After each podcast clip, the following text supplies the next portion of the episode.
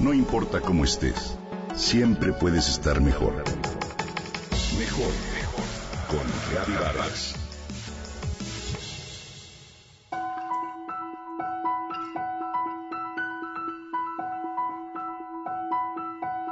¿Qué es lo que distingue a las personas creativas?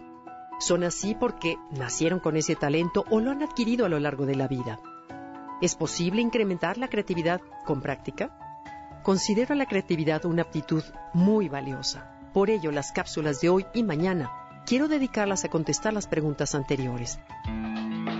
A pesar de ser un talento apreciado desde el origen de la humanidad, no fue sino hasta 1983 que la palabra creatividad se introdujo en nuestro lenguaje cotidiano. Se deriva del latín creare, que significa engendrar o tener hijos, y hace referencia a las ideas, conceptos nuevos que nacen de la imaginación.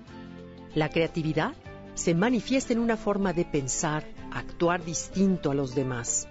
Es la expresión de la naturaleza única de cada individuo y deriva de ciertos rasgos, comportamientos e influencias sociales que actúan sobre alguna persona.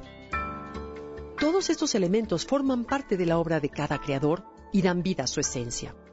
Desde el punto de vista neurológico, no está completamente claro qué es lo que la creatividad implica, sin embargo, se sabe que está relacionada con nuestra manera de ver, de interpretar el mundo y con la forma en que aprendemos o interactuamos con el medio. Por ello, podemos suponer que en los inicios ser creativo fue una condición necesaria para que el hombre lograra sobrevivir y adaptarse a su ambiente.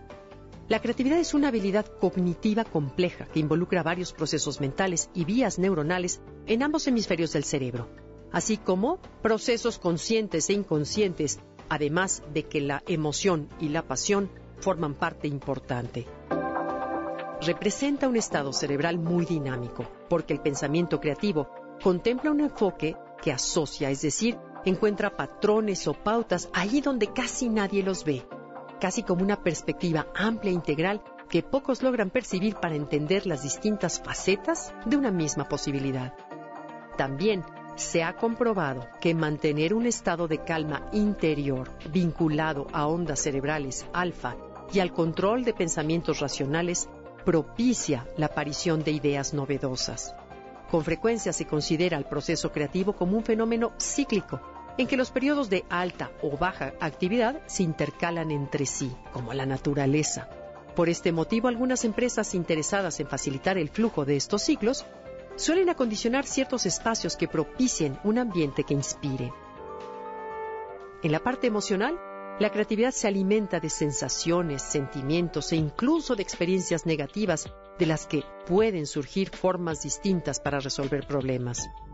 Desde una perspectiva funcional, no basta que una idea creativa sea original. Se requiere además que tenga una utilidad práctica, un beneficio social, para que realmente se traduzca en una ventaja. Si bien hay quien nace con creatividad, también es una habilidad que se aprende. Mañana veremos cómo.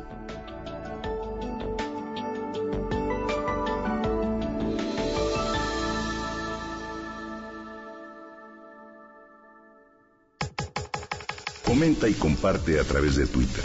Gaby-Vargas. No importa cómo estés, siempre puedes estar mejor. Mejor, mejor. Con Gaby Vargas.